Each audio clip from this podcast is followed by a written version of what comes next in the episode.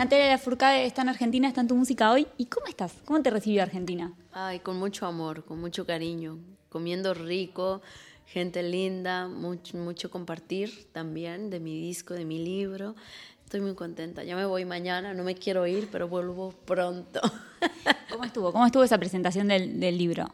Pues fue muy especial, muy emocionante porque es mi primer libro, un libro cancionero de bolsillo, me gusta decir un libro objeto, eh, porque bueno, lo hicimos pequeñito para que la gente lo pueda meter en su bolsa y lo pueda tener como una cosa así que vas descubriendo conforme los días pasan. Y muy emocionada también porque tenía muchos años que no venía a Buenos Aires, Argentina, y um, después de un tiempo que me tomé también como para estar sin las giras, sin dar conciertos, venir a dar un concierto es para mí todo un evento, ¿no? Porque tiene mucho que no salgo de gira, entonces como que volver está haciendo toda una revolución adentro de mi ser. ¿Qué fueron? ¿Cinco años, no? ¿Sin girar? Sí, en verdad que sí. Di dos conciertos con el disco, pero la gira en forma, en forma arrancamos en junio la gira, entonces Estoy con mucha emoción, como si fuera la primera vez. Perdóname tú. Quiero meterme primero en cómo arranca todo el proceso para, de todas las flores, para, la, para el libro, para el álbum, cómo surge el concepto. El concepto de, todas las flores, pues después de haber hecho hace, bueno, ya más de siete años el disco de Hasta la Raíz, estuve haciendo otros proyectos que fueron muy bonitos. Hice los dos discos de Musas, que fue un homenaje al folclore latinoamericano. Eso me llevó después a meterme en un proyecto que se llama Un Canto por México. Fue una de las tantas acciones que hicimos para recaudar fondos y terminó siendo dos discos, eh, dos volúmenes de, música, donde todavía me, me, adentré más a la música tradicional, la música ranchera, el bolero, el norteño.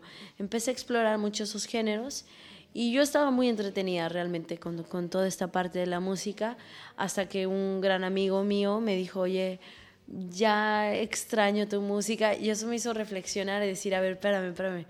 Claro, o sea, mis mi propias canciones, cuánto tiempo llevo de no hacer, y ahí me di cuenta que tenía años de no liberar una cosa totalmente inédita, y fue como, no, a ver, yo me tengo que dedicar también a, mis músicas, a, a a mi lenguaje, ¿no? mi lenguaje propio, mi universo musical. Eso me hizo ir a mi celular, buscar música, encontré 17 canciones, de las cuales algunas eran unas ideas que tenía como por terminar, y eso fue el comienzo. No me acuerdo ni siquiera dónde hice de todas las flores, aunque he intentado. Hay otras que sí logré entender dónde, dónde las, las escribí, pero de todas las flores viene claramente de un espacio quebrado, eh, de una historia de amor eh, tóxico que, que, se va desarrollando en otras cosas y sobre todo en entender el, desencuentro personal que, que, hay en esas situaciones ¿no? y de, de entender que, que yo tenía que volver a, mi propio jardín, que yo tenía que volver a cuidar mis propias flores. Al final el disco muestra un poco el viaje, el retorno a, a mi mundo, de alguna manera. ¿Cómo se vivió? ¿Cómo viviste ese retorno a tu mundo, a ese reencontrarte con tu música? Ay, pues ha sido maravilloso, ha sido toda una experiencia. Primero que me, lo veo como que cada disco te muestra un ritmo, cada canción, cada, cada producción eh, te va enseñando cosas diferentes. Y en el caso de, de, Todas las Flores, una de las cosas que, que, me, que me planteó así fue como, a ver, primero, no hay prisa, ¿no? No puede haber prisa, llévatelo con calma, vamos despacito. O sea, es un disco que constantemente me, me sentaba en la silla, era así como contempla, escucha, silencio, vas poco a poco, lee las señales, como ve, ve de a poco a poco. No todos los discos son así. Y luego pude trabajar con músicos que, que nunca hubiera imaginado que iba a terminar trabajando. Vinieron tantos elementos como eh, en, el, en, en, digamos, en la parte de, de, ir saliendo del túnel, ¿no? de ir saliendo de este lugar, eh, quizás como de oscuridad necesaria ¿no? para poderte encontrar. ¿Y por qué sentimientos, por qué sensaciones de Natalia atraviesa este disco? Todo, yo creo que con... todas, todas. Es, es el primer disco en donde, en donde me, me encuentro de repente haciéndole una canción a la muerte, ¿no? ¿Y por qué a la muerte? Bueno, porque la muerte literal estuvo presente con personas muy cercanas que, que se fueron, pero también mi muerte personal, ¿no? la muerte de, de mis ciclos, de, de esas etapas que, que, uno, que uno vive, que uno atraviesa, pero que dices, sigo viva, pero estoy como en duelo. Y después de un tiempo dices, ay, es que tuve una muerte, pero estoy viva, estoy más viva que antes, estoy más fuerte, estoy como, como que estoy más renovada, ¿no? Soy otra y, ahora voy doble, voy con todo. Esto de los cambios de ciclo, los cierres de etapa. Cuando se estrena un nuevo disco, eh, ¿empieza una nueva etapa? ¿Empieza un nuevo ciclo? Yo lo siento que sí, yo lo siento que sí. Quizás no siempre, o no siempre se sienta tan fuerte. Por ejemplo, con, con mis discos de musas, no se sentía tanto como otra etapa porque íbamos sobre la marcha, había una gira. Primero saqué el primer disco, el volumen 1, y unos meses después ya estábamos con el volumen 2 al tiempo que tocábamos el volumen 1, como que todo se mezcló. Y yo no sentía como que era otro momento, lo sentía como muy orgánico. Pero con este disco sí que es otra etapa, pues porque yo pasaron muchos años para volver a hacer un disco inédito. Y luego pues yo me fui a mi casa, me fui a Veracruz, eh, em, dejé de girar, ahora empiezo a girar tocando esta música. Saqué el disco y no lo, no lo estaba yo tocando. Entonces yo todavía no, bueno, ya pude presentarlo en el Carnegie Hall, que fue increíble en Nueva York, y en México, en, la, en el Roberto Cantoral, pero todavía no he vivido la parte de tocarlo, tocarlo, tocarlo y ver esa complicidad que se da con la gente. Entonces todavía no sé ahí qué va a pasar. Me da mucha intriga. ¿Y, qué esperas que pase? ¿Qué te gustaría que pase? Siempre espero que, que la música, principalmente cuando, cuando me toca a mí componer una canción, yo digo, espero poder hacer algo, algo real, que de verdad represente mi momento, que venga de un lugar honesto, que venga de mi corazón, que, que tenga una intención genuina, ¿no? Y luego ya cuando lo comparto, obviamente lo que yo quiero es poder conectar con la gente, ¿no? O sea, yo digo, bueno, ojalá la gente se conecten con estas canciones.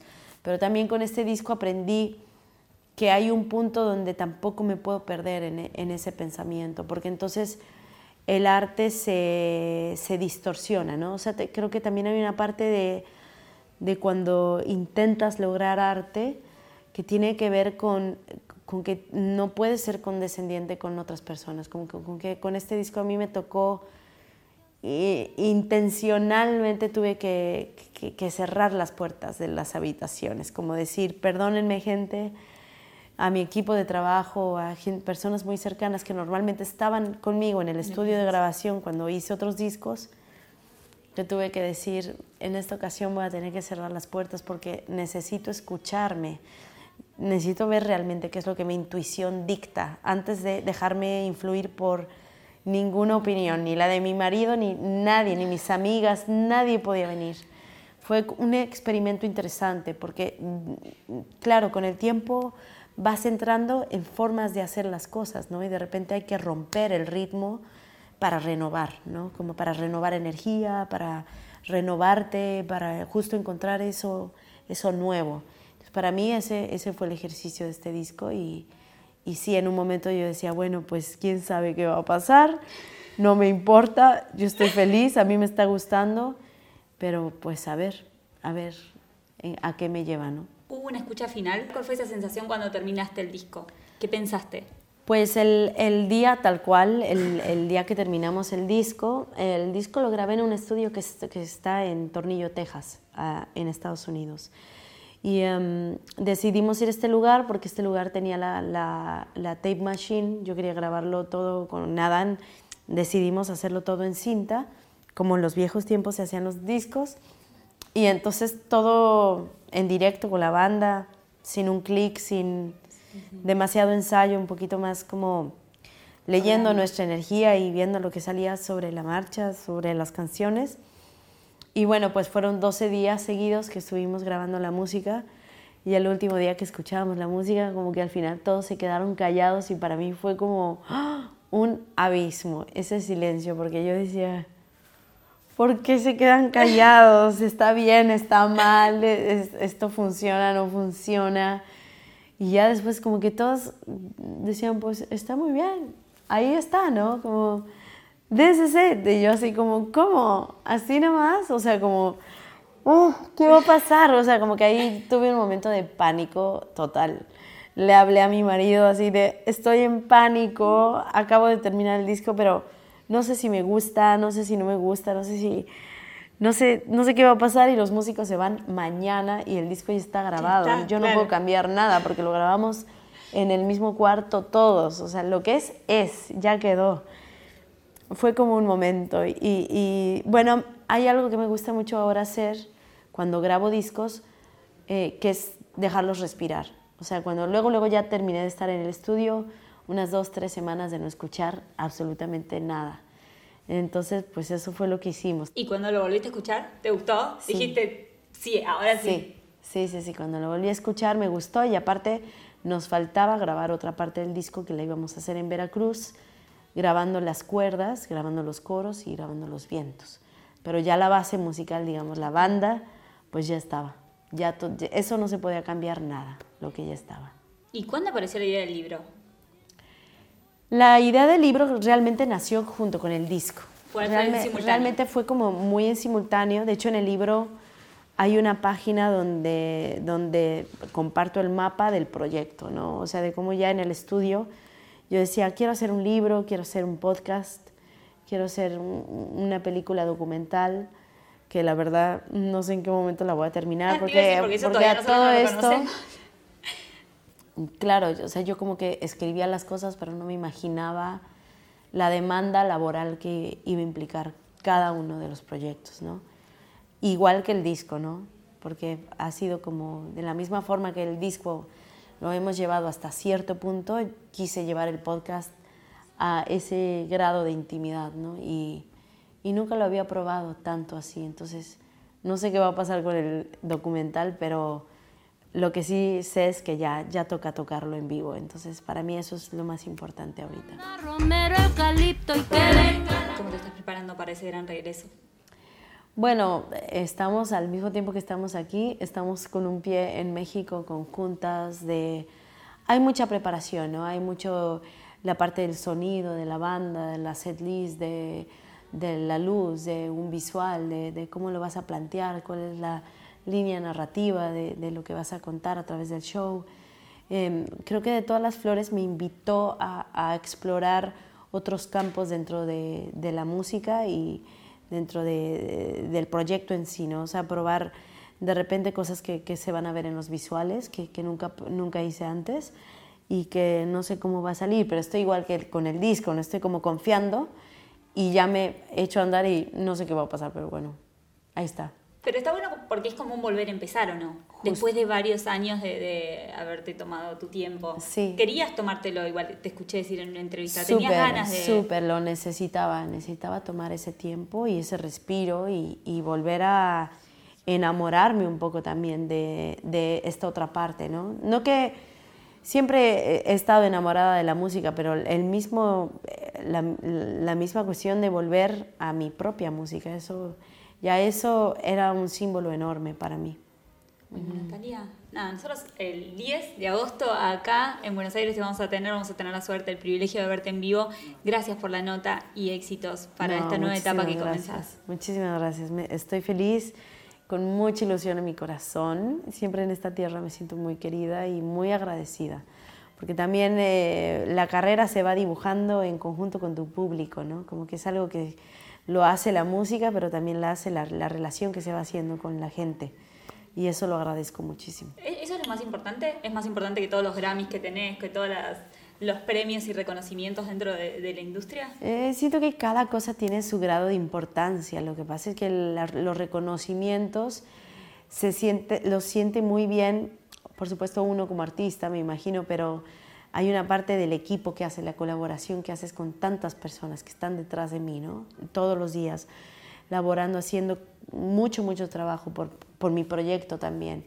Y ellos, eh, claro, son parte de, o sea, ahí es donde la industria reconoce ese trabajo. Por eso yo lo celebro tanto porque digo, qué amor de mis colegas, de mis compañeros que votan, que, que, que, dan ese reconocimiento, ¿no?